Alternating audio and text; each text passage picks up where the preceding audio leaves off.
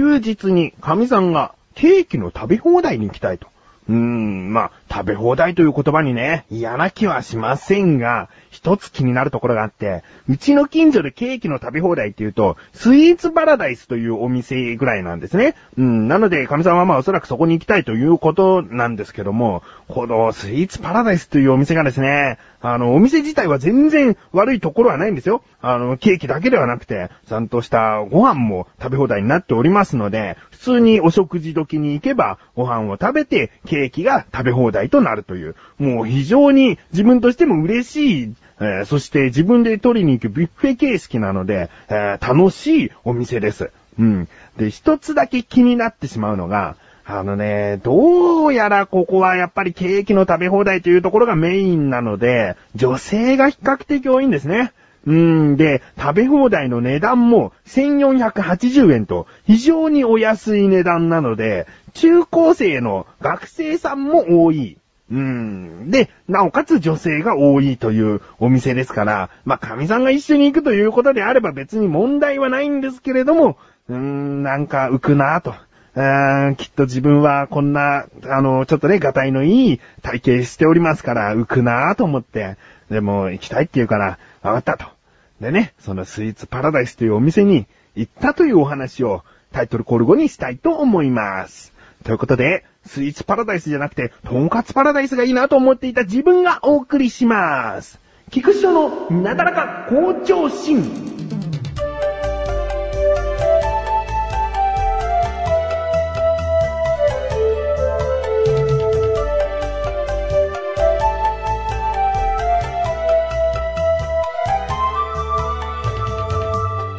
ということで、お店に入りました。もうね、お腹がペコペコなわけ。ランチ時を過ぎた後で、しかももちろんお昼食べてないで行ってるから、もうすぐ、もうガツガツ食べたいなと思ってるけど、そのガツガツ感ここのお店じゃ出しちゃいけないと思って、あの人また食べてるまた食べてるっていうような視線がちょっともうビビっちゃってね。うん、だから神さんに先に取りっていいよなんつって、こう、ちょっとね、格好つけて、で、自分待ってるんだけど、なかなか、なんか戻ってこなくて、もうお腹すいたお腹すいたと思っていて、やっと神さんが戻ってきた。で、まずは、神さんも、その、お昼食べてないんで、スパゲッティなんかを取ってたんですね。うん。あ、スパゲッティ、たくさんあるんだなと思って。で、なんで遅れたのかっていうのを神さんが自ら話してくれて、どうやら並んでいると。えー、あれに並ばないと、スパゲッティが取れないってことで、えー、そんなに長蛇の列ってわけじゃないんですけれども、自分ももうお腹空いてるから、そのスパゲッティの列に並んだんですね。うん。そしたら、えー、スパゲッティの種類豊富でして、4種類、最低4種類がこう置かれているんですね。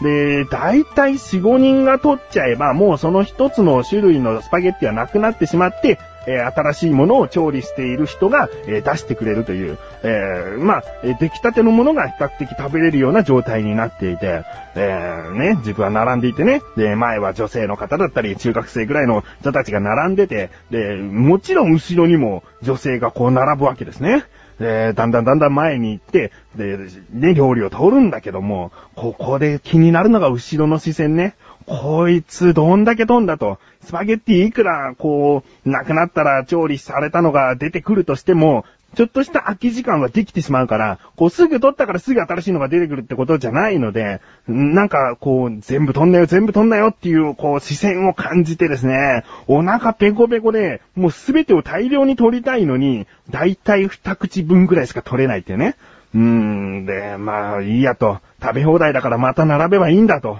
思って、で、もうその、自分からしたら少量のパスタをですね、えー、自分の席に戻って食べ始めたら、これがね、まあ美味しくて、で、どうやら自家製の生パスタを使用しているらしいんですよ。だから、よく、いわゆるこう、断面が円になっているようなまん丸いスパゲッティじゃなくて、なんかちょっと、こう、平べったい、えー、しかも細いスパゲッティで、もちもちしててですね、美味しかったんですね。だから、もうすぐお借りしたいと。だいたいね、あの、二口分ぐらいのスパゲッティが4種類ぐらい取ったので、えー、自分からしたら、まあ、4、5口ぐらいで食べようと思えば食べれちゃう量なんですよ。よだからもう、すぐ食べてすぐ並びたいとも思っているんだけど、このね、でかい体のやつがね、バタバタすんじゃないよと思っちゃうんですね。自分でね、えー、一旦落ち着いてサラダコーナーに行ってサラダでも食べようと思って、で、サラダなんかはね、あの、女性客が多い割には空いてるんですね。もう並ばずにすぐ取れて、好きなドレッシングかけて、で、バクバク食べて、今ぐらいの時間の皿ったら、ガツガツした男には思われないんじゃないかなと思ってまたスパゲッティの方に並んで、で、まあ人の目も気になるけども、その、ちょっとずつこう取ってまた並べばいいかみたいに思って、で、スパゲッティを食べて。で、まあ、2皿3皿ぐらいスパゲッティ食べちゃうと、もうスパゲッティじゃなくてもいいなと、その奥にご飯とカレーみたいのがあって、えあとスープとかもあって、スパゲッティコーナーを通り過ぎると、そのご飯とかを取れるスペースになるんですね。だから、あ、じゃあ今度はもうスパゲッティじゃなくて、ご飯を食べようと。うん、カレーを食べようかなと思って、また、でも一応スパゲッティのその列から並び始めるんですね。うん。で、こう並んでいて別に今度はスパゲッティ取るわけじゃないからってね、こう後ろは振り返らないけれども後ろに安心させるようなオーラを発してですね、大丈夫僕は取らないよ、こんな体が大きいけど、スパゲッティ一つも取らないよって思って、こう並んでいって、ちょうど自分の真ん前がスパゲッティコーナーになった時に、このスパゲッティを調理しているスレンダーな女性の方がですね、こう、明太子クリームスパゲッティ出来たてのものを置いたんですね。で、ここのお店のシステムっていうのは、出来たてのものができたら、ベルをこう、カランカランカランって鳴らして、え明太子クリームスパゲッティできましたみたいなことを言うんですね。その店内に聞こえるように。その時に、自分の目を見て、明太子クリームスパゲッティできましたとこう言われちゃって、あー、もう僕は絶対食べるもんだと、むしろこうスパゲッティの前に行って取らなかったのは出来たてお前食べたかったからだろうみたいに、こうね、自分で勝手に思っちゃって、そうです、スパゲッティが食べたかったんですっていう感じで、結局ですね、明太子スパゲッティをこう、もう一回食べたのに、こう取って、出来たてだ嬉しいなという表情で取って、で、まあカレーはその時は取れずに、また席に戻ってですね、スパゲッティを食べるという。まああの、まあその後カレーも食べれたんですけれども、とにかくくこう気を使うというか、視線が気になるというか、全然ね、こう自意識過剰で誰も見てないよって言っちゃえばおしまいなんですけれども、だけどこう、ガタイがガタイなだけに目立っていたっちゃ目立っていたんじゃないかなと。え、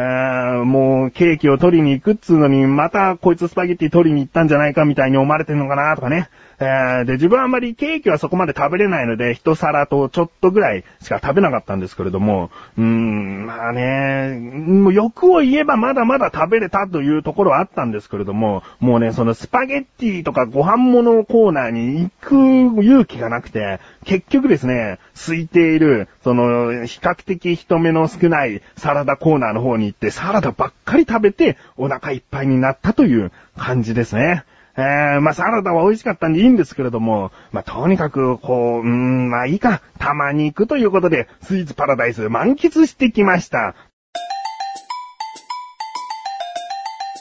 楽しいクトークとは、楽しむポッドキャスト番組である。一つのことを二人で語る。楽しく語る。語る、語る、ガタ、ガタ。メガネたまーにと、マッシュルがお送りする、楽しいクトーク。リンクページから行けます。ぜひ聞いてね。ガタ。さあ、コーナーに参ります。自力80%。このコーナーは日常にある様々な疑問や質問に対して自分で調べ自分で解決していくコーナーでもあり、リスナーの方からのご相談やお悩み解決していくというコーナーです。今回もメールが届いております。ありがとうございます。なだらかネームライムスカッシュさん。ありがとうございます。本文、翔さん、こんばんは、こんばんは。以前、お肉はなぜ冷蔵保存しなければいけないのかについて質問させていただきました。あ、これはだいたい1ヶ月ぐらい前にライムスカッシュさんが送ってくださいましたね。えー、そんで、まあ、それをシリーズ化したいなんて確かライムスカッシュさん言っていて、次回は野菜なんじゃないかみたいなことを言っていたんですよね。えー、続き、食べ物の冷蔵保持シリーズ第2弾。お、来ましたね。今回は野菜について。ね自分がこの野菜なんじゃないかって言ったのはもう前回言った上で、やっぱり野菜だったということですね。まあ肉とくれば野菜なんでしょう。えー、スーパーに行くと冷蔵保存してある野菜とそうでない野菜がありますが、その違いは何なのでしょうかまた果物についても同じことをお聞きしたいです。お願いします。ということですね。えー、これね、結構さらっと答え言えちゃうんじゃないかなと思ったけど、なかなか、こう、調べに調べ抜かないと、自分の口からは説明できない感じになっておりましたね。えー、ということで、今回の疑問。野菜は、なぜ、冷蔵保存してあるものとそうでないものがスーパーに並んでいるの？ですね。調べてきました。ここからが答え。まず、大まかにお答えします。冷蔵保存しなくていいものというのは、根菜、例えば大根だったり、株だったり、そして人参、ごぼう、えー他にもじゃがいも、さつまいも、えー玉ねぎもそうですね。土に使っている野菜。これらは比較的冷暗所で風通しのいいところであれば保存ができると。つまり冷蔵保存でなくても大丈夫ということになります。冷蔵保存をした方がいいものというのは、傷みやすいものですね。これはもう漠然としか言えないのには訳がありまして、冷蔵保存した方がいいものの中には、もう細かく分類されていたりするんですね。えーこういった野菜はこうっていうことが、えー野菜の種類によって言いにくかったりするので、まあ、比較的傷みやすいもの、えー葉物だったりですね。あとはトマト、キュウリ、ナスとかそういったものは冷蔵保存をして、えきちんと一定の温度で保たれるようにしておいた方がいいということですね。うん。で、まあ、これは自宅での保存方法となるので、まあ、今回メールをいただいたライムスカッシュさんの分のスーパーに行くと、なぜ冷蔵しているものと冷蔵していないものがあるのかということですよね。えー、これはですね、スーパーによるのかもしれませんが、おそらく区別がないと思います。うん。これは絶対冷蔵しておかなきゃいけないよとか、えーこれは大丈夫っていうものは、取れたてのものであれば、ないと思います。えー取れたてのものですよ。こう、水洗いを徹底的にしてしまったものとか、そういったものは、冷蔵しなければいけなくなるかもしれませんが、大体のものは、えーまあ、これを冷蔵ケースに並べようとか、これを店頭の真ん中に並べようとか、まあ、こういったものはレイアウトによるんじゃないかなと、うん、思いますね。えー今回はレタスを大量に、えー安売りしたいから真ん中に置こうとか、えーだけど今回レタスは大量にないから、えー冷蔵ケースに入れて、一番仕入れた別の野菜を置こうとか、そういったことを考えた上での配置なんじゃないかなと思うんですね。うん。で、果物。ね、ライムスカッシュさん今回果物もお願いしますということなんですけれども、果物はですね、もう全般的に涼しい冷暗所で大丈夫だそうです。うん。で、じゃあ、イチゴはどうなの？イチゴは傷みやすそうだよってことなんですけれども、イチゴというのはですね、えー、確かこう、学問的に言うと、野菜の分類なんですよね。で、野菜の分類にしたときに入るのは、先ほど言った傷みやすい部類です。なので、イチゴは冷蔵庫に入れておいた方がいいんですね。だからまあ、果物の種類にもよるんですけれども、大体木になっていたりするものというものは、えー、まあ、冷暗所で大丈夫だよということになります。うん。なので、まあ、スーパーに行って冷蔵ケースにメロンが並んでいたら、まあ、美味しくは食べれるけど、そうする必要性はないということになります。うん。まあ、大体フルーツとかはですね、冷やして食べた方が美味しいものが多いので、えー冷やしておいた方が買う意欲が湧くのかもしれませんね。うん。ということで、ライムスカチさんいかがでしょうか？野菜は本当に細かく分類されているので、もしお暇ありましたら、えー、この野菜はどうなんだということで、一つ一つ調べてみるのも、まあ本当に暇じゃないとできませんけど、えー、いいんじゃないかなと思います。メールありがとうございます。こういった感じで日常にある様々な疑問や質問の方をお待ちしております。投稿よりなだらかご助身を選択して、どしどしとご投稿ください。以上、自力80%でした。